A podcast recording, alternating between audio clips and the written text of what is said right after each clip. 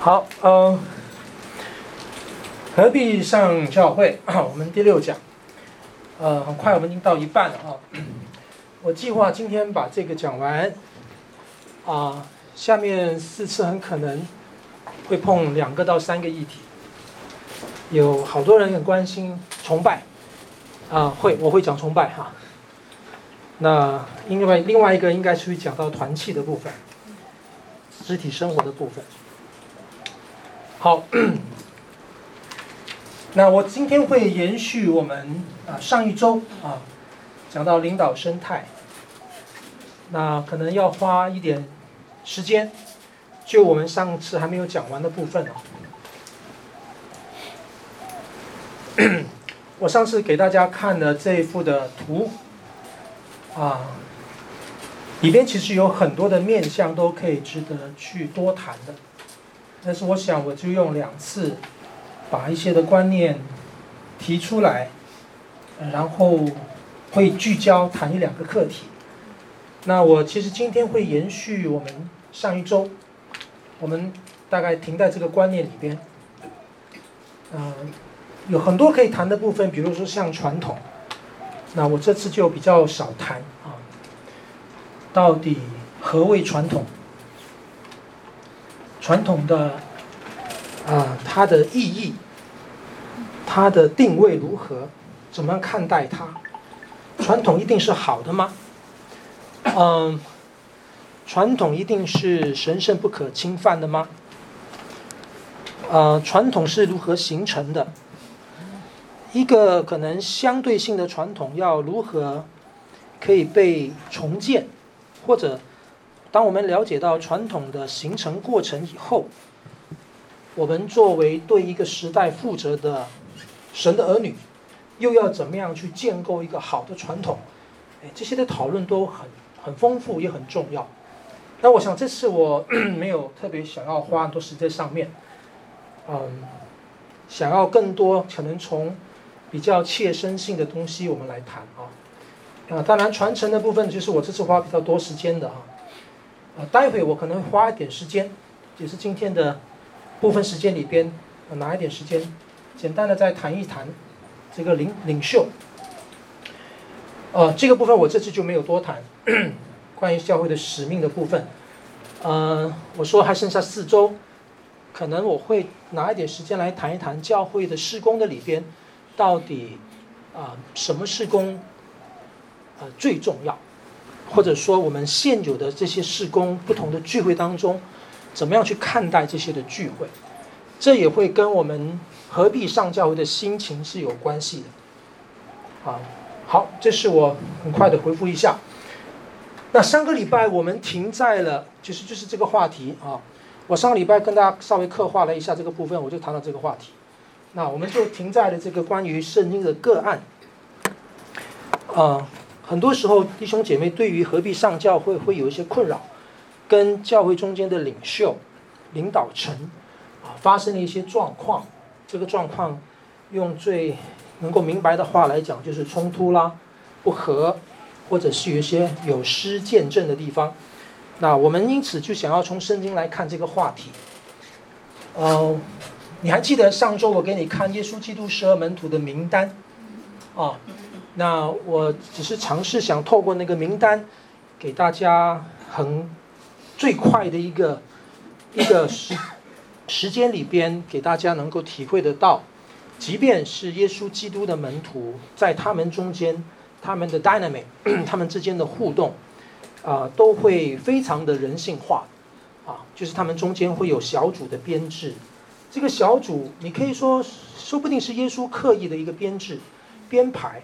但是你也可以说，很有可能他们是，啊、日以继夜的相处在一起以后，他们慢慢会形成他们的小圈圈，可能比较臭味相投的人在一起，好靠在一起，又或许可能是因为工作还是恩赐或者是喜好的关系，他们比较会粘在一起。但是看样子蛮有规规规则的哈，就是就是四个人四个人一个小组的那样的一个方式。那这中间我们会想到，他们其实有争论谁为大的事件发生，他们中间可能也会有，嗯，在谈话当中啊，在他们跟耶稣的对话的里边，在耶稣回答他们的问题的里边，你可能也可以看得到，他们之间说不定也有勾心斗角的事情啊，或者是有彼此指责对方啊，或者是怎么样。离开福音书，你到了新约的书信里边，到了使徒行传啊，就是很真实的面。我这里今天要跟大家看这三个啊，花点时间我们来看这三个啊，透过这样的圣经的一个个案。我们做一点点的体会，反馈回来，想想我们的教会生活。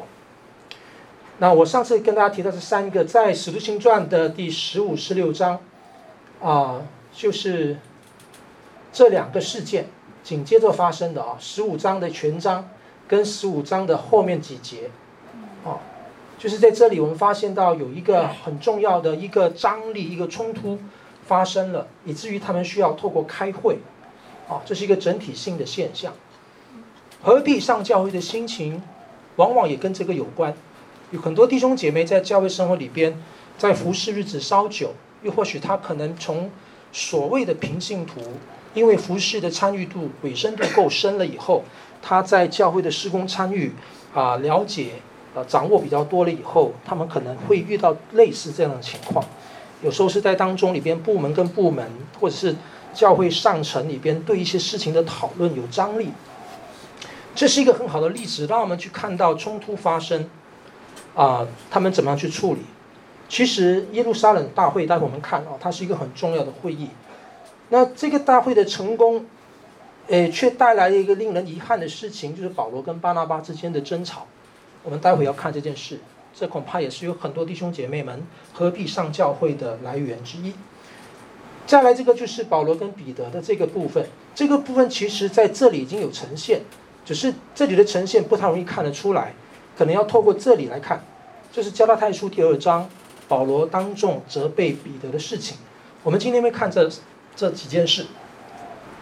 好，那耶路撒冷会议呢？啊、各位，如果你今天有电子版圣经也好，有纸本圣经也好，我们待会可能要看一下圣经。嗯、耶路撒冷会议呢，它是一个非常重要的会议啊。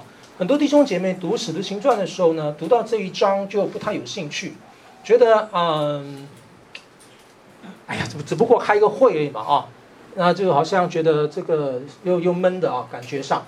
其实，如果我们稍微观察，你就会发现到《使徒行传》第十五章，它是处在整本《使徒行传》的中心的位置。当我这样说的时候呢，所谓的中心位置的意思，它可以从结构上面来看，它就是在中央的。你知道这个后面的数字是什么吗？这不是给你买乐透，乐透不止这五个哈，乐透是几个号码？哎，这个是什么呢？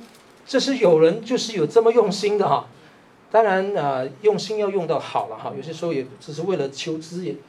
知性的部分也不见得好，但是这个有点有点体会。这个是英文圣经的结束啊、我不确定，可能是 NIV 圣经版本的节，一节一节啊，一节一节，在使徒行传十五章的前面就是使徒行传一到十四章，一共有一二三八五节，然后这边有一二五零二节。好，那我我想这个这个理解呢，它让你看到它的那个。平均平均值，就是使徒行传介于中间，啊，使徒行传介于中间。那我觉得这个是很有意思的啊，嗯，这个这个中心的位置还不只是它出现在十四章过后的十五章以及开启十六章哈，二十八章嘛，十字星二十八章，它其实真正的关键比较是它的那个内容。当然，我相信呢，路啊路加在写使徒行传的时候，我们都知道路加他严谨啊，他是一个医生。他的《路加福音》跟他的《使徒行传》，你都可以看得很明显的，他在整个文学表达，整个的思路是很有很有规则的啊。所以中间可能他有一定的刻意性，让我们可以看到在初代教会草创时期的时候，耶路撒冷会议的重要性啊，它的位置，它夹在第一次宣教旅程，就是保罗的第一次宣教旅程跟第二次宣教旅程的第一次宣教旅程的后端结束。跟第二次宣教旅程的开始，就这个经文啊，就夹在这一边。那十五章的内容呢，是整本书的一个高潮哈。福音从犹太人传到普世的分水岭，就是《使徒行传》一到十四章之间。当然，我们知道在第九章的时候，彼得已经跟哥尼流啊的这个福音故福音的传传福音的故事已经发生了。但是，你如果从从整个教会宏观的脉络来看的话，十五章是一个分水岭。十五章以后啊，他就等于正式的向外邦来传福音。十五章之前，路加的焦点放在耶路撒冷的教会，他描述很多事情，即便他出去了一下，啊，但是他是回到耶路撒冷作为他的那个聚焦来讨论的。但是十五章以后呢，除了二十一章稍微略略的提到耶路撒冷教会之外，他已经渐渐的退到幕后了。耶路撒冷教会已经退到幕后了，由安提阿教会来取代了。所以安提阿教会成为了整个舞台的主角，然后呢，彼得的那个角色渐渐的淡出。十五章以后，呃，其实他开始渐渐淡出。十五章以后呢，他基本上就根本没声音了，完全没声音了。彼得在使徒行传里边最后一次讲话是在耶路撒冷大会里边，过后就完全安静了。好那取而代之的就是保罗，就保罗。所以耶路撒冷大大会呢，耶路撒冷会议在整个使徒行传中间非常重要。那这个重要性，我觉得不单是有福音的意义，更是有教会治理的意义。所以当我们今天回头看这个会议的时候呢，啊，它会引发我们很多的思考啊。这个会议里边，它处理的一些议题，其实很多，至少跟这几个方面有关的。当然，它是神学上的了，好，它是神学上。呃，这里牵连到的就是，到底福音会不会被改写？因信称义的福音会不会被改写？因信称义会不会被加油添醋？啊，呃，外邦人信主以后，难道还要再受割礼才能够得救吗？所以是一个非常神学性的讨论，非常重要，事事关重大啊！所以这个会议很有意义。嗯、这个吵是是非常值得吵的意思了哈，也应该要吵一下。那我们就不能够就轻易放放放水了哈。但是你知道，在教会生活里边，如果我们什么东西都无限上纲，什么东西都认为是跟神学相关，都跟核心教育相关，那我们也是一天到晚吵个没完。而事实上面很多时候呢，教会里边很多的冲突、吵架啊、争执，往往都真的跟神学相关，只是看你的这个神学是不是好的神学而已，啊。那你说这个什么叫好的神学？这个又要花时间了啊！我们今天先先把这个概念稍微说一下。这这个会议跟宣教上面有关，就是跟一些策略有关啊。啊，外邦人是否需要先成为犹太人，才可以成为货真价实的耶稣基督的门徒？这边讲到的不只是救恩上面的问题了，这里讲到了其实是一种一种文化上面的。我们知道，其实割礼呢，呃，犹太人割礼是犹太人的民族记忆。甚至是他们的身份的象征啊，呃，甚至有一些的呃圣经的学者啊，他们研究不单是圣经的文本，而是研究在圣经经外的文献，在初代教会的一些文献，他们就发现到，其实割礼从旧约一直发展到两约中间，它的那个历史变化意义已经开始有改变了。割礼不再仅仅只是宗教的意味，对当时很多的犹太人，希罗时代底下的犹太人。割礼呢，反而有时候更多是展现他们的民族优越性。那这中间有很多的历史背景，包括了犹太人受欺压，然后包括了为了他们要表达他们的啊、民族性啊，因为割礼一直以来都是他们信仰的一个记号啊。但是因为政治的迫害以后呢，他们要坚守他们的割礼，透过坚守割礼来表达他们的民族的统一啊。所以逐渐的，他这个东西变成是犹太的犹太人的一种优越身份的表表达，所以他已经把民族文化跟信仰完全放在一起，已经有点混乱的意思了。在这种情况底下，到底割礼这件事情真的是跟直接冲撞到福音吗？又不见得。所以你知道吗？因为这样复杂的背景，才会造成了保罗为提摩太行割礼。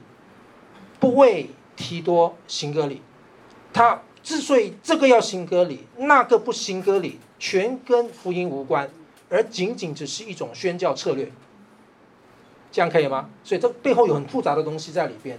所以这个会议里边其实也跟这个相关的。那当然，实际生活就是，它要促使当初的初代教会的基督徒们开始去思想这个问题，啊，信徒如何与不同文化背景的信徒相交，啊，保持主理的合一。但是当时多元化开始产生，耶路撒冷的教会比较单一，是犹太人为主，但是安提阿的教会就是多元民族，当中有很多希腊人、外邦的这些信主的，他们跟那些犹太基督徒在一起，所以这种啊的碰撞。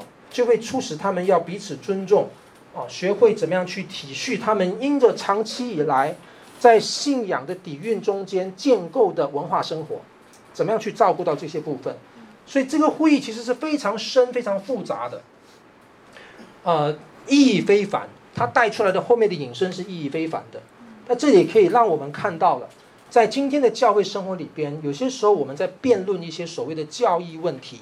我们对一些所谓神学问题做出讨论，真的不需要太僵化，啊，你如果注意看的话，耶路撒冷大会的耶路撒冷会议呢，其实是一个典范，让我们看到信仰不是非黑即白的东西，它有时候其实是有很多的考量在里边的，这就是念系统神学，呃，需要有的一种的视角，这也是我过去跟大家上道这个道在人间的时候，一直不断提醒大家，啊、这个信仰的这个视角啊，需要更加多元跟宽广啊。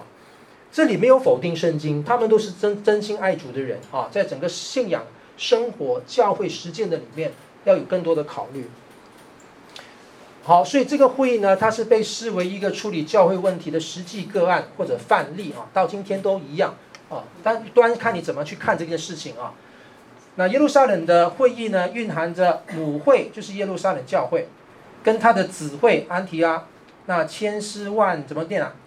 万缕的关系啊，也涉及到教会领袖意见不同面临的分裂危机啊。所以整个十五章这边在讲什么呢？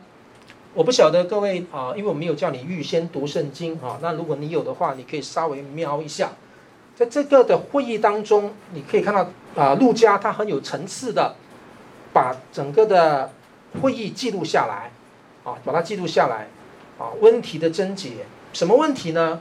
当时就有耶路撒冷的犹太基督徒，啊，对于保罗跟巴拿巴在外邦，在小亚细亚那边传福音的成果，这些的基督徒，他们呢已经有很丰硕的成果了，但是耶路撒冷的这一班基督徒认为说不行啊，他们应该要受割礼，这些外邦人应该要受割礼。当然，保罗是抵死的不从，所以他们才会要去到耶路撒冷，就是从安提阿教会去到耶路撒冷教会那边来开这个会。这是那个会中间的热烈的讨论，在这中间里边，彼得讲话，保罗、巴拿巴基本上不讲话，只讲了一句。啊，他们因为他们就被是针对的对象啊，这些犹太的虔诚的基督徒，虔诚的犹太基督徒。他们要带出一个控诉，就是说你们传福音的果子必须要受割礼，好，但是他们不服，就上到耶路撒冷那边去，就开始讨论这件事。那在讨论的过程中，你去发现到经文这边牵连到蛮多人的，非常多的人啊，有会众的，有有安安提亚那一边的，有耶路撒冷教会的，有使徒们等等等等他们的讨论。然后这边他们共同决议，你就发现雅各也在讲话。雅各他当时几乎好像是整个会议的主席一般。德高望重啊！他后来是怎么样？听完各方的讨论以后，他们就做出一些分析了。以后雅各在这里就讲话，把那个决议提出来。最后呢，这段经文是告诉我们，这个决议就把它传达出去给众教会，在耶路撒冷以外的众教会都能够知道，这是一个共同的决议啊，应当怎么样怎么样。他们啊。这个不用受隔离，只需要注意这几件事情。你如果注意看那几件事情，基本上跟食物有关，是文化的一种关怀跟层面。希望这些希腊化的这些希腊人信主以后，你们也能够尊重犹太基督徒他们一直以来的文化传承，他们信仰里边执着底下所沉淀的文化传承，要注意那些部分。好，那这里中间你就发现，他既要犹太人能够关照到希腊人。也要希腊人也能够关照到犹太人，是这样的一个很圆满的，在至少在整个经文文本里边可以看得到很圆满圆满的一个结局。也这个圆满的结局，要把它公诸给众教会各地的时候呢，就发生了保罗跟巴拿巴吵架。啊，刚刚这边有一个成功处理冲突的个案结束了，这边就发生一个个人，啊，那个强烈度一点都不亚于那个整体会议的那种强烈争执冲突，所以这个是那个会议的一个一个意义。路加在写的时候呢，这有些学者就帮我们分析到，你就发现它是有层次的，就让整个事情发生，整个核心点在这里，这个像一个弓箭一样哈。第一，整个事件它用叙述的方式来表达，即使刚才我们讲到呢，讨论这边在讨论的时候，彼得在讲的时候呢，彼得虽然他是耶路撒冷教会重要的领袖，甚至在某种程度上面，雅各可能是大会的主席。但是彼得很可能是主席的顾问，就是他的身份非常的非常德高望重。即便是这样，当彼得在这里讲的时候呢，彼得并没有倚老卖老，彼得就纯粹讲他自己，讲回头，讲他在使徒行传第九章哥尼流的事件，透过那个事件来支持保罗跟巴拿巴在外邦的宣教。他知道保罗跟巴拿巴被 accuse，被别人指责了。他会要帮保罗跟巴拿巴讲话，但是他并不是用一种高压的方式，他只是讲他的见证啊。所以整个事情的解决在这里都是见证。他这边讲最长，但是保罗巴拿巴这边就一节圣经，看到吗？讲不多。虽然这边有彼得撑腰，那保罗也不会就趁势就来反击，他也没有。啊，简单的交代一句话就不多说了。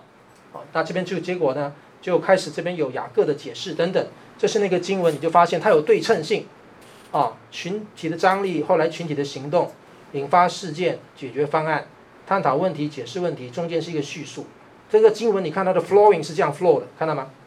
啊，它的经文，我们这样读的时候，你不会想象它有这样的一个结构啊。那陆家在写作的时候有没有刻意，他脑海里面有这个结构呢？不确定。但是我们今天解经的人看这个经文的时候，发现它有这样的一个结构，很有可能就是当陆家在写的时候，他心中所系的东西。让他在写出来的时候就这么有层次啊！好，那这是关于到啊这个耶路撒冷会议的事件。嗯，这个事件我刚刚说过，它算是成功圆满的结束了。我不晓得在你过去的教会生活里面，你有没有经历过一些事情啊，比较大的事情，牵连的人比较多，为了一个教义的问题，为了一个神学问题，或者为了一个伦理问题，你们之间就开始意见不合，然后就不知道如何是好。那结果呢？可以透过相对于比较理性的好的方式沟通以后，能够得出一个大家都觉得能够接受，又能够满意，又觉得是合乎圣经信仰的一个回应方式。我不懂你有没有这样的经历过啊？嗯，也许你有，也许你没有。但是这种经验呢，如果你相对少的话呢，另外一个经验可能是相对多的啊。我这里就顺便在还没有讲保罗跟巴拿巴之前，就顺带这里提到保罗跟彼得，因为在前面的会议这边，基本上。他们两个算是重要的人物之一，虽然这里也提到了巴拿巴。如果你看《使徒行传》，单单《使徒行传》，不要去看其他的新约书信，你就会发现到彼得跟保罗两个人在《使徒行传》在路加的笔下，我们密下这样看看不出来，你细心的去看的时候，你就注意到路加有点刻意把他们两个人等量齐观。怎么样等量齐观呢？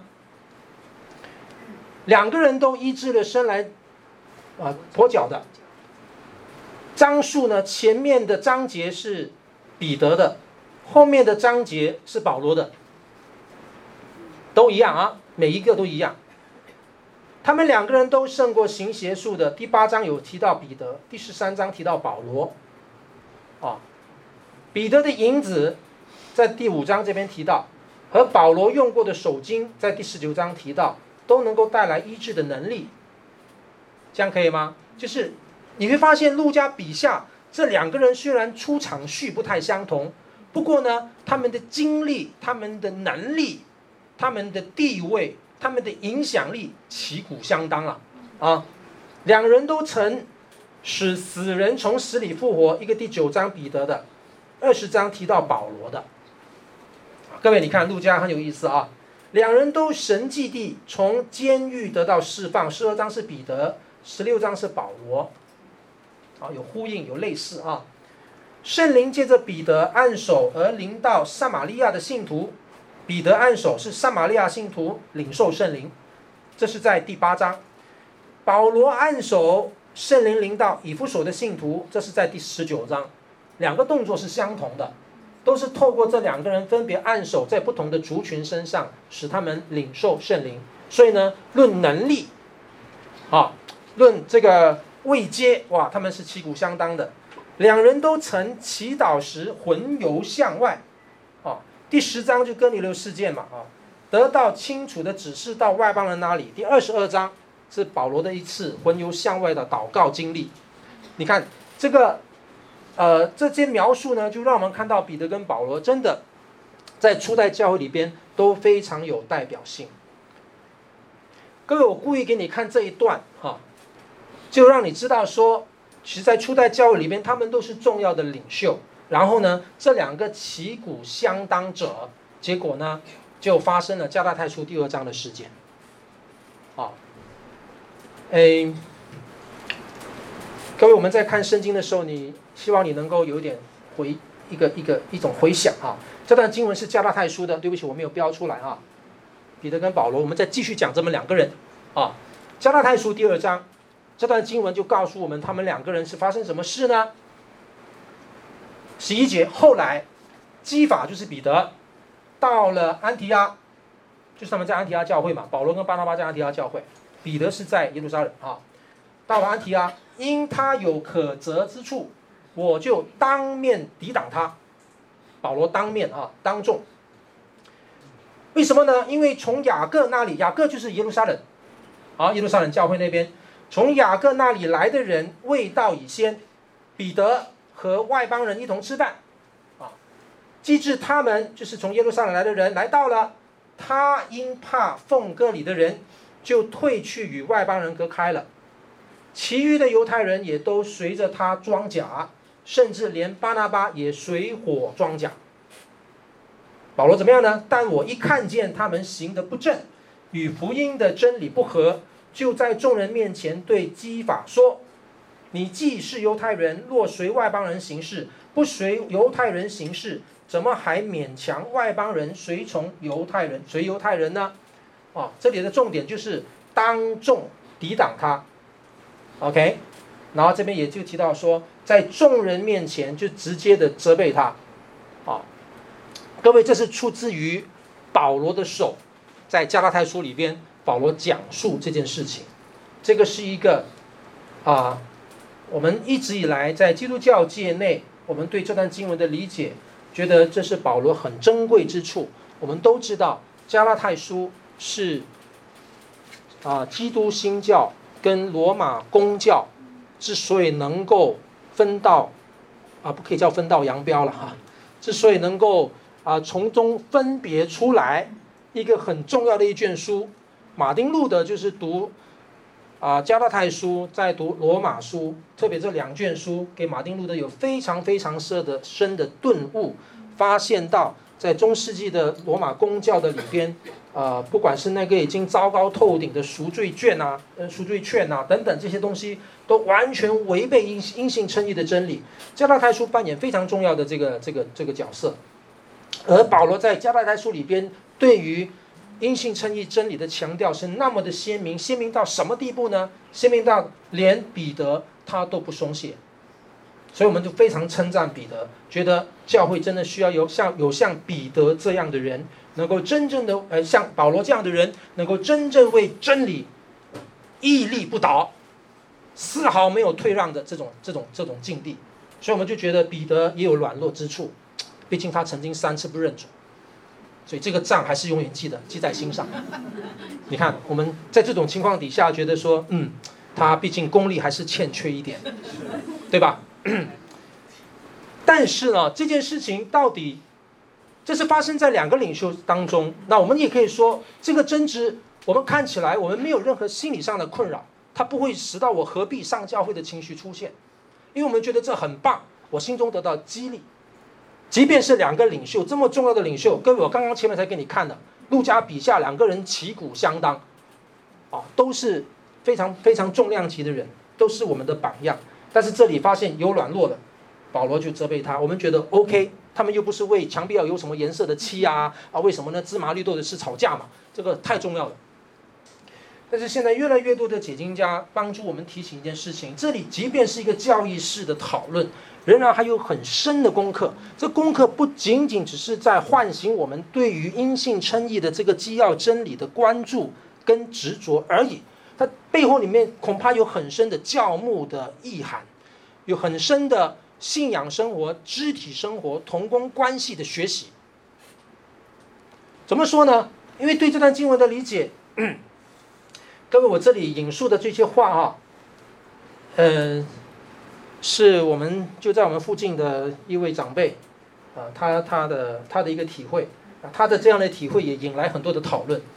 这是蔡立珍院长的话，啊，蔡立珍院长的话，他的意思就是，呃，请不要这么快下一种很单一并未经思考的结论啊。就认为刚才我所说那番话，就是保罗非常的宝贵，他为教会站稳的信仰根基的立场，责备当时有软弱的彼得，就认为是保罗对，彼得错啊。但是你如果再看那个经文的话呢，我觉得蔡院长的解释，当然他也引起了很多华人教会界的一些学者跟他一起对话。他说彼得绝非省油的灯呢啊，脾气呢，他原来是很暴躁的。你们都知道嘛？啊，在十二使徒当中呢，他是那个带头说话的领袖啊，啊，那当然呢，彼得后来被主修剪啊，调整后的彼得，他还是门徒中间的头目啊，啊，这个蔡蔡院长喜欢用这种字眼，头目，哈，啊，确实是有点像啊。那使徒行传中呢，彼得多次代表教会发言讲道啊，曾使三千五千人信主啊。如果要论传福音的能力啊，讲道的恩赐啊，领袖的魅力啊，一点都不输你保罗。OK，啊，如果你要讲意象呢？OK，对外邦传福音，外邦人信主是怎么一回事的这种理解的角度来讲的话，难道我彼得不知道吗？彼得比。保罗更早，在这个异象上面啊，这个是第九章啊，第十章是哥尼流的事件。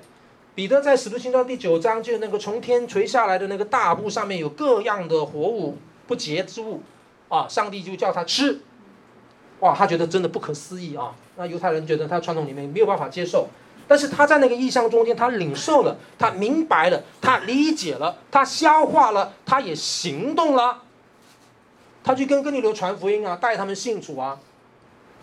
所以呢，彼得他对于因信称义的真理，哪怕这个因信称义的真理可以出自于保罗的手，写在加拉太书里边那么斩钉截铁的教导，彼得恐怕不会有异议，不会有困扰，完全可以接受。论异象，他看过伟大的异象，当然了，保罗的异象也很伟大。在大马士大马士革的路上，看见那个大光，保罗有大光，我彼得有大布，OK，我不输你了啊，至少在这个起点上面我是不输你的。再来，哎，论出道呢，我先呢。现在不是很流行用出道这个字眼吗？啊，称兄道弟的啊，好歹我是你的师兄啊，等等之类的。哎呀，他们两个人在加拉太书那边到底发生了什么事情？他们那边吵架哈。这个这个究竟怎么回事呢？所以这个蔡院长他就偏偏就是要跟这个教会历史的这个解经传统呢，来好好的对话一番啊，当然也得到很多的回响啊。他下面就这样说，我觉得很有意思，我就把他一些节录在这里啊。那他是认为无论如何，彼得当时的反应是忍吞忍下来。啊，所以彼得自己也有孰可忍孰不可忍的原则。对保罗来讲，保罗有。之前我跟大家提到了，保罗为提摩太行割礼，不为提多行割礼。他中间之所以这样做，之所以不要那样做，他为什么坚持不要为提多行割礼？他当时因为大耶路撒冷大会还没有开，他有一个原则，他有他可忍之处，他不可忍之处，都有他的原则。对彼得，彼得没有吗？恐怕也有。所以在这件事情上面，难道彼得就不对吗？不见得。只是你的可忍跟我的可忍的项目不太一样。那你说有些东西是不可以不可以放松的啊？那你怎么看你怎么说了？看你怎么说了。所以蔡院长这边就是说，彼得他在当时没有做任何的辩解，至少哈，至少在圣经经文的文本上面，这个事件是保罗单方面陈述的。那我们不了解彼得到底有没有现场讲话，不过显然是没有。从那个整个的语境来看的话，他好像没有辩解。或许很多人就这样解读了，一定是彼得自知理亏，他才不辩解嘛。被保罗发现，哎，你这个装甲哈，偷偷躲起来。但是更有可能呢，院长说哈，彼得是为了教会的合一，为了教会和谐的大局而愿意暂时让步、忍气吞声，所以被保罗骂他也没关系，当众哦，当众当众骂哦，嗯，那这里呢，软弱的可能是保罗。你看蔡院长他很敢哈，这个怎么念啊？哎，彪悍哈，好，我们就来彪悍吧。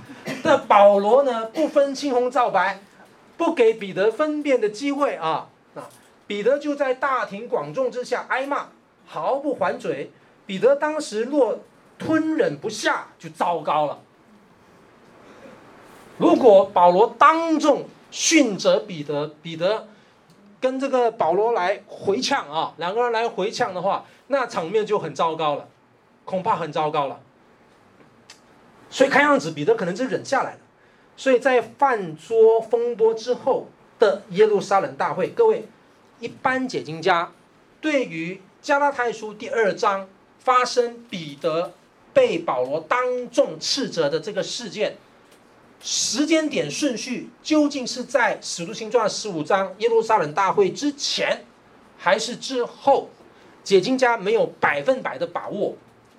我有很多的解经家倾向于他应该是之前。啊，他们有很多的论据啊，各位这些的学术研究我就不在这里就不多说了啊。那蔡院长基本上他透过他的研究，他觉得是在之前。那如果是在之前，那意味着什么呢？意味就是在耶路撒冷大会开会的时候，在场的彼得跟保罗其实早就发生了在加拉太发生那个事件。保罗当众斥责彼得，但是你发现，如果这样的时间顺序是对的，这个会议当中里面，彼得公开支持保罗，公开支持保罗，对于。因信称义的真理，以及这个真理执着底下怎么样应用在当时的外邦基督徒身上，不为他们诗歌里、行歌里等等的这些执着，彼得全然支持，不单支持为他辩护，当然他小心辩护，他不是以一个大家长的身份。当时记得他是在他自己的场，他不是在安提亚哦，他在耶路撒冷，这是我的地盘。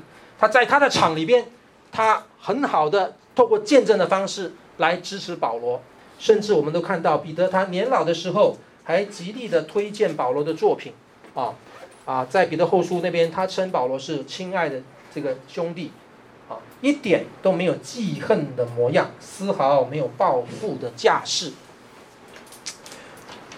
各位，这是一个蛮颠覆的解经，在教会历史当中，对于加拉太书第二章的解经里面，我们几乎没有人会认为啊。保罗也有值得商榷的地方，我们几乎是一面倒的，觉得他在教义上的捍卫太宝贵了，所以这种的精神呢、改革中的精神，深深的烙印在许许多多改革中的子孙的心里面。所以今天呢，改革中另外给人的印象就是那个非常会捍卫真理的人，我们的姿态是非常的强势，但是蔡院长说，他说他更欣赏。那个够柔软的彼得，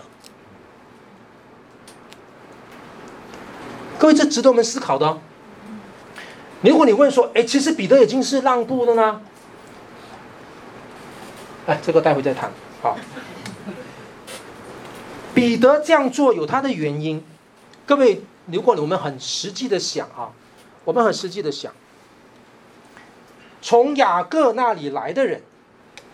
耶路撒冷来的那些人，他们就是至终把那个案情推向耶路撒冷大会开会的那些人。他们啊、呃，那个成语叫什么？冥顽不灵吗？啊，是顽冥不灵，糟糕，冥顽不灵。他们非常固执，就是认为你外邦的这些信主的，就是一定要先规划成为犹太人，并且透过受割礼作为印证，才能够表达救恩的完满性在你身上，讲不通啊，非常的固执。彼得难道不知道吗？彼得知道。所以，可能对彼得来讲，当时在那个饭桌的情况底下，他觉得我在这个场合里边，我不需要去做一个可能会伤害到这些的外邦基督徒的动作。如果我继续留在他们中间吃饭，那一些从耶路撒冷来的犹太的这些领袖们，在我在你们当中的时候来提出异议，或者是当着你们的面。来指责我，透过指责我，其实是蔑视或者轻看你们。他觉得可能不要做这件事情，也不合宜在这一班外邦基督徒面前跟他们来理论。他就也许就先避重就轻，意思就是说，对彼得来讲，他的动作是策略性的，但是看在保罗的眼中呢，你这个动作是本质性的。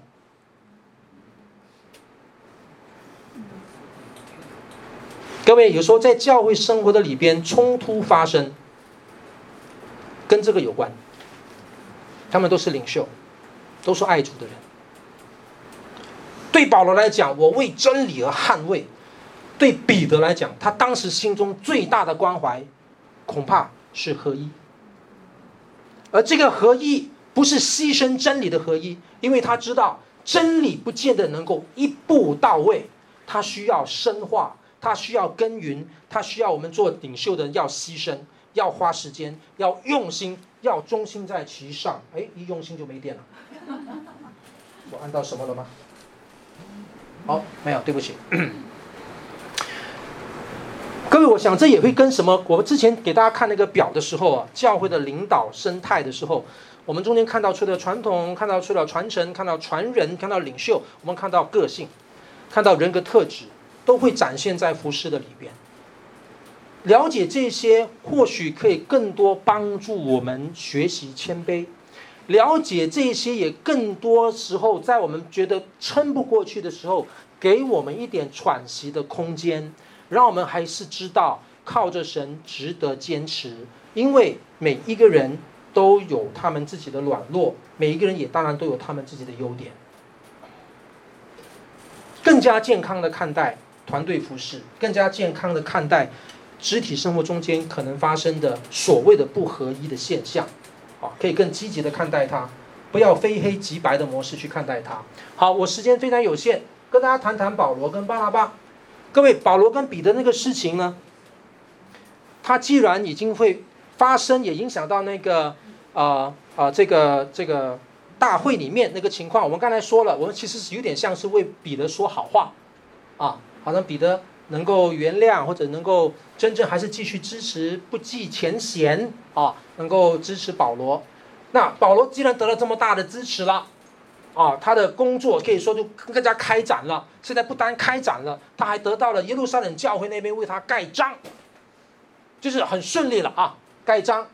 哎，在这样的情况底下，就发生了这件事件。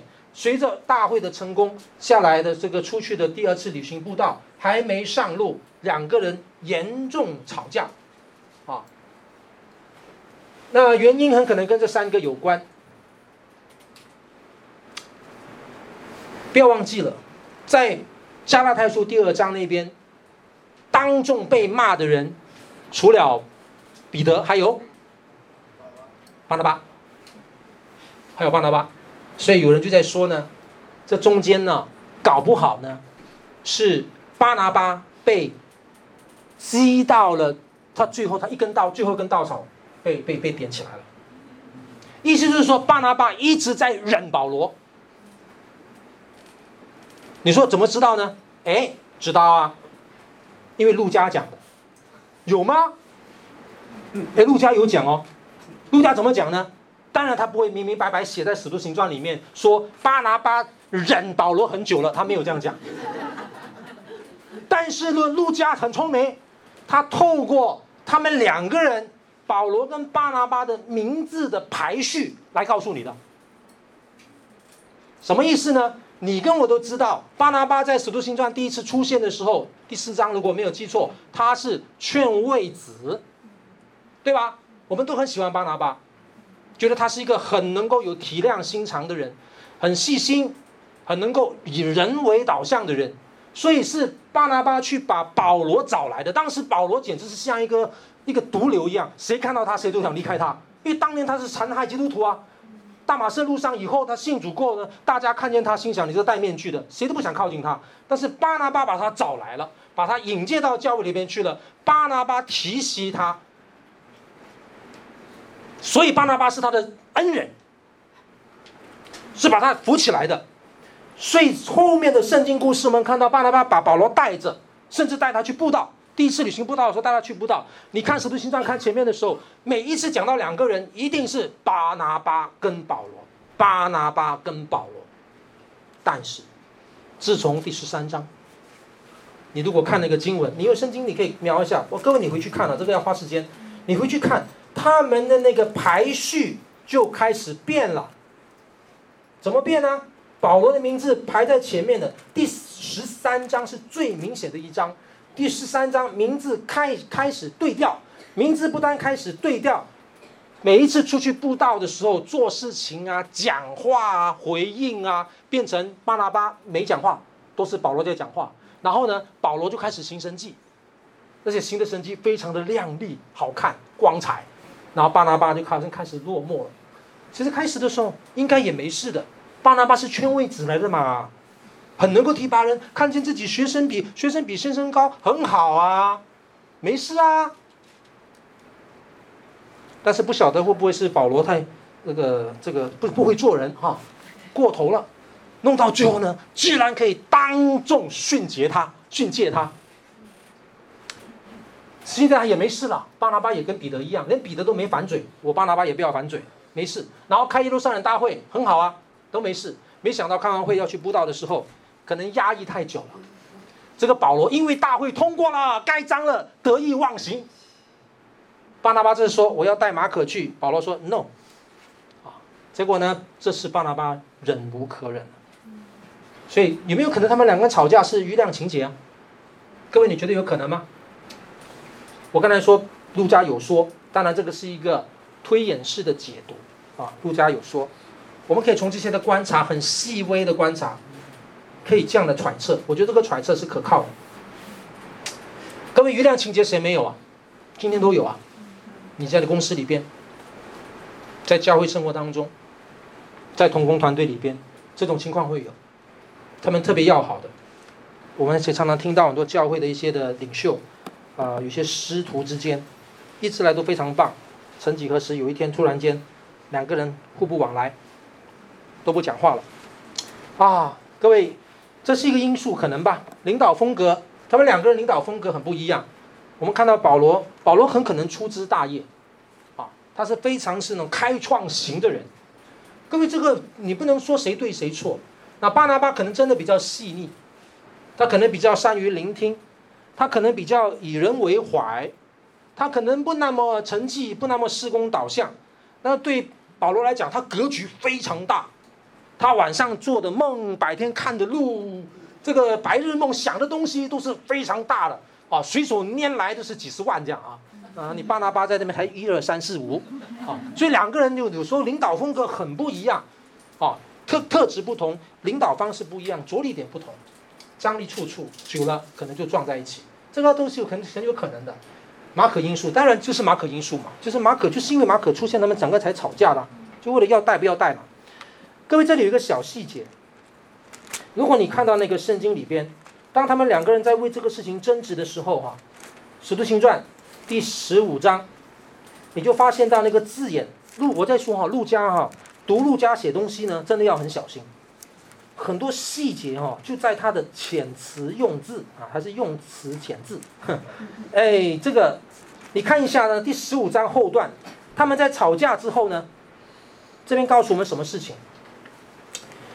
呃，各位第三十六节哈，第十五章，第十五章三十六节啊、他们在吵架了啊。第三十七节，巴拿巴有意要带称呼马可的约翰同去啊，但保罗因为马可从前在庞菲利亚离开他们，不和他们同去做工，就以为不可带他去，于是二人起了争论，甚至彼此分开。巴拿巴带着马可坐船往塞浦路斯去，保罗拣选了希拉也出去，蒙弟兄们把他交于主的恩中。好，各位这里有一个小小的差别在哪？我不知道你有注意到吗？有一个小小的差别哈，当他们吵架哈，其实一开始的时候这个字眼就已经出现了，只是在最后的时候被凸显出来。第三十九节这边讲到，于是二人起了争论，甚至彼此分开。巴拿巴什么？带着马可对吗？然后请问下一节保罗什么？有没有分别？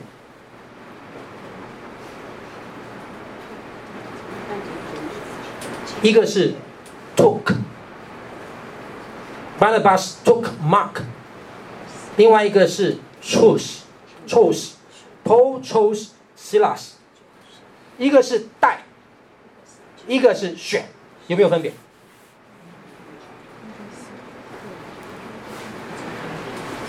各位有些解经家要提醒我们，这小小的字眼不同，背后恐怕有很深的意涵哦。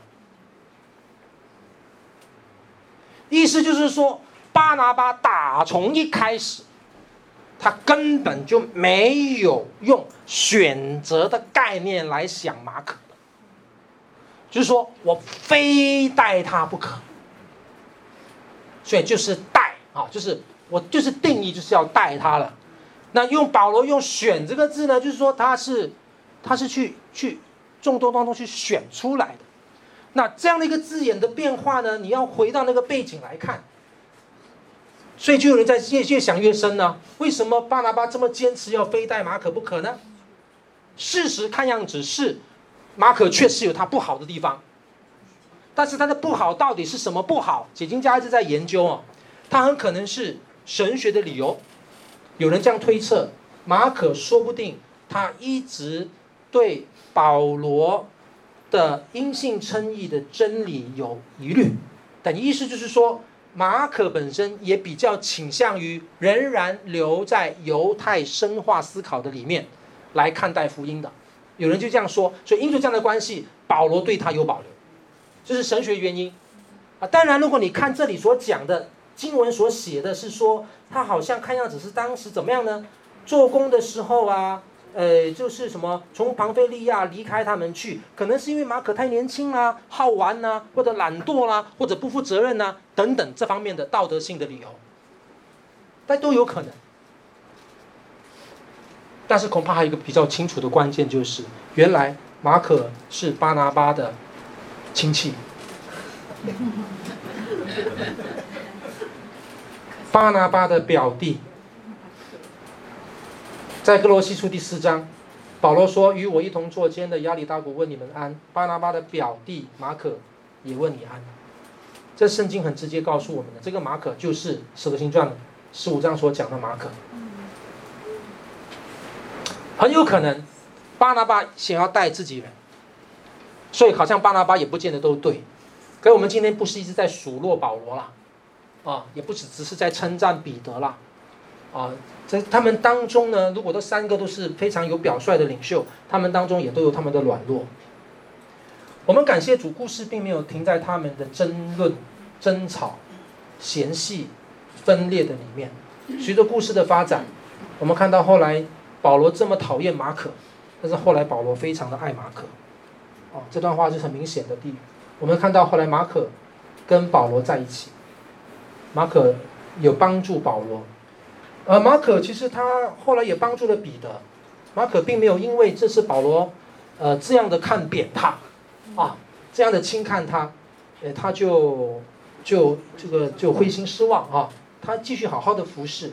都服侍的彼得，彼得晚年的时候，在巴比伦与你们同盟拣选的教会问你们安。我儿子马可也问你们安。这意思就是说，马可当时也跟彼得在一起，所以马可他有机会服侍晚年的保罗，服侍晚年的彼得，表示他们的关系修好了，表示上帝把这些长辈重新接纳年轻人的恩典赏给这两位长辈。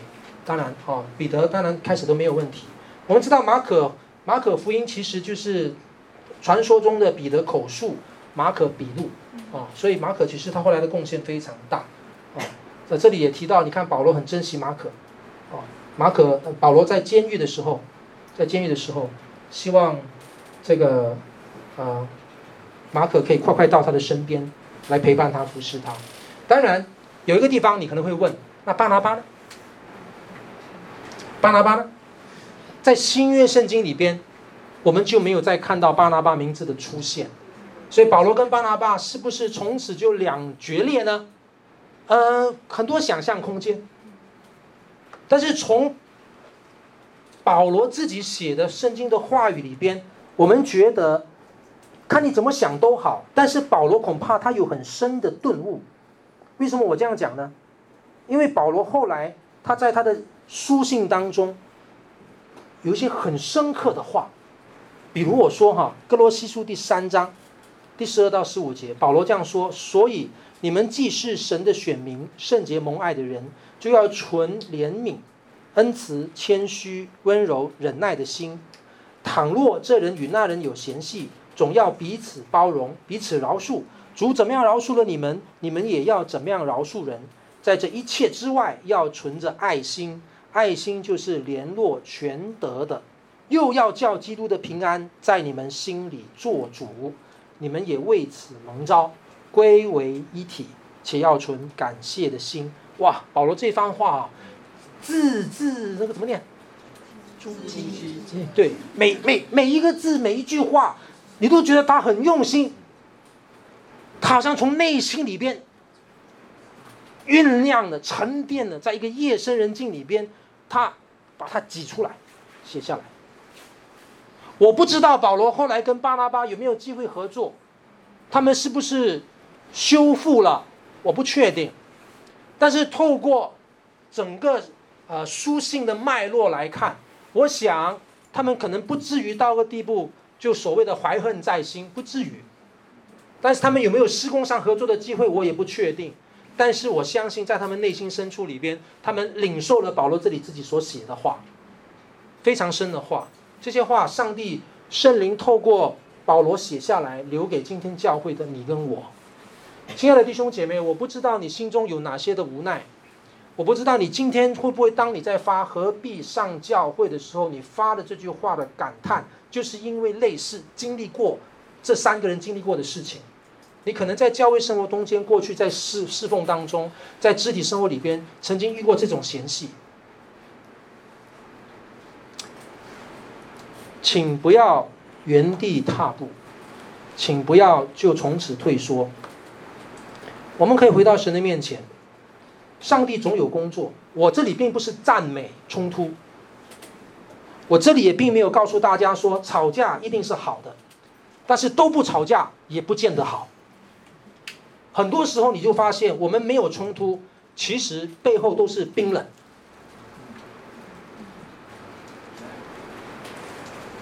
哇，行，时间到了，对不起，这个图片不太清楚，这个就不会念。典型在数习，哎，哇，一直自找麻烦，你看。华人教会领袖塑造过程之比较，这是一个博士论文。各位教会领袖，到底什么是教会领袖？教会领袖不是英雄，教会领袖其实平凡的不得了。我们要特别为教会领袖祷告。这本博士论文在研究，这个已经好多年前了，整三十年前，如果我没有记错。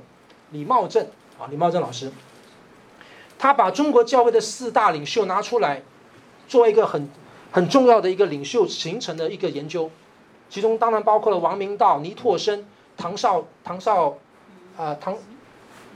糟糕的名字都一下忘记了，杨绍棠，对不起，啊，杨绍棠，还有最后一个是贾玉敏，如果没有记错，啊，四个，嗯，很有意思的研究，当然也是很大胆的研究，这个要做博士论文的，他就要冒点险，但是他他的大胆已经是很保留了，后来更引起轰动的是，有的人在这些研究的基础上面再往下挖，啊，就很多，你就发现华人教会一直奉为教会的属灵代表典范的人，其实背后里边有很多很多的软弱，有很多的软弱，这个软弱有很多的因素的嘛。只要作为一个正常人，我们有我们的养成人格特质，它里边他对哦，刚才我讲错了，应该不是贾玉明，宋善杰。嗯宋善杰非常会讲道，大有恩赐的一个华人领袖，但是你就可以看到他生命中间有好多令你也觉得很无解的地方。你用什么态态度来看待领袖呢？各位，这这本书提醒我们一件事情：我我们有时候对于属灵领袖的认知，真的需要不断的回到圣经里面去整理自己。我在我家乡教会，在我少年国中时代里边。我们当时我听过的一个长辈的故事哈，关于这个故事，少年人对这些哥哥姐姐跟这些叔叔阿姨们爱我们的，这是非常的崇拜，非常的跟随的。这个长辈呢，他每一次祷告，他很爱学生，所以学生也非常爱他，非常的效法他，效法到什么地步呢？全部效法。所以当这个长辈每次祷告的时候呢，他祷告很长，每次从创世纪开始祷告，啊，创造宇宙万物天地的主啊。你什么什么什么怎么的？怎么怎么怎么？所以呢，我们这些国中生呢，就开始慢慢久而久之就学他祷告了哈。亲爱的耶稣，呃，会就像学他，连语气学他，连那个断句都学他。后来才明白他为什么会，因为他的假牙会掉，他需要需要吸那口气，稳一下，来继续讲下一句。各位，这个是一个非常普遍的现象。我们今天教会的领袖长什么样？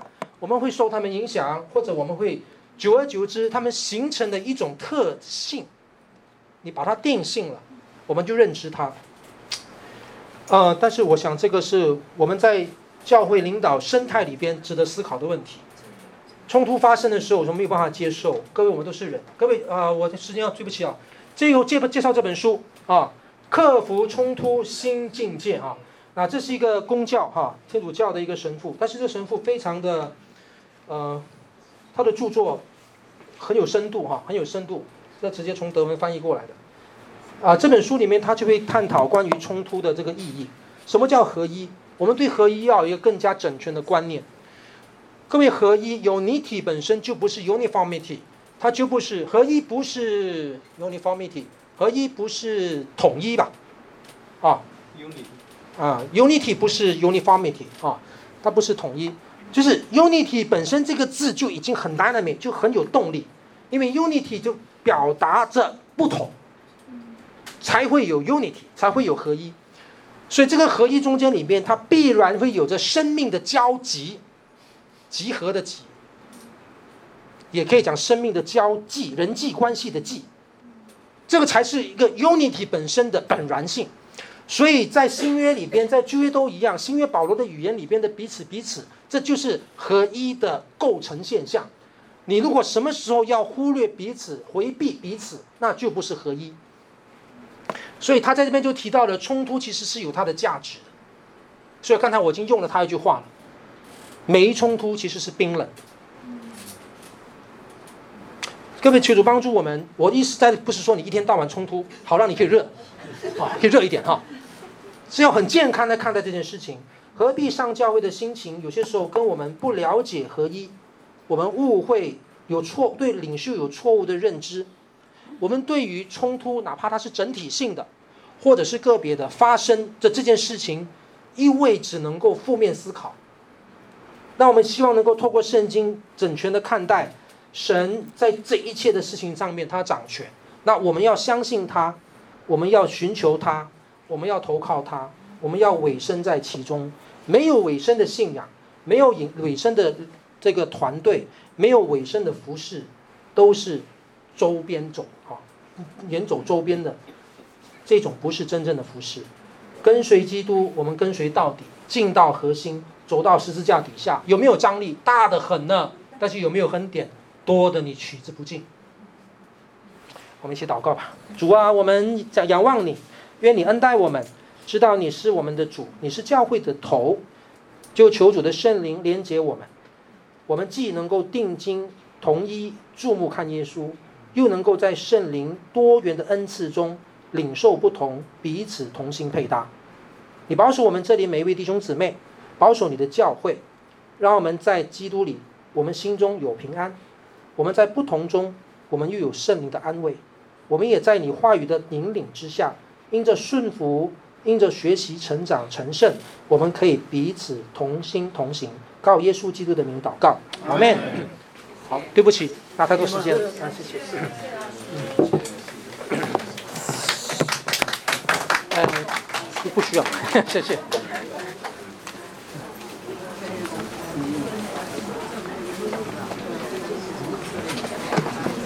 老师啊，您今天讲说那个呃，歌里是犹太人的骄傲，跟他们的身份有相。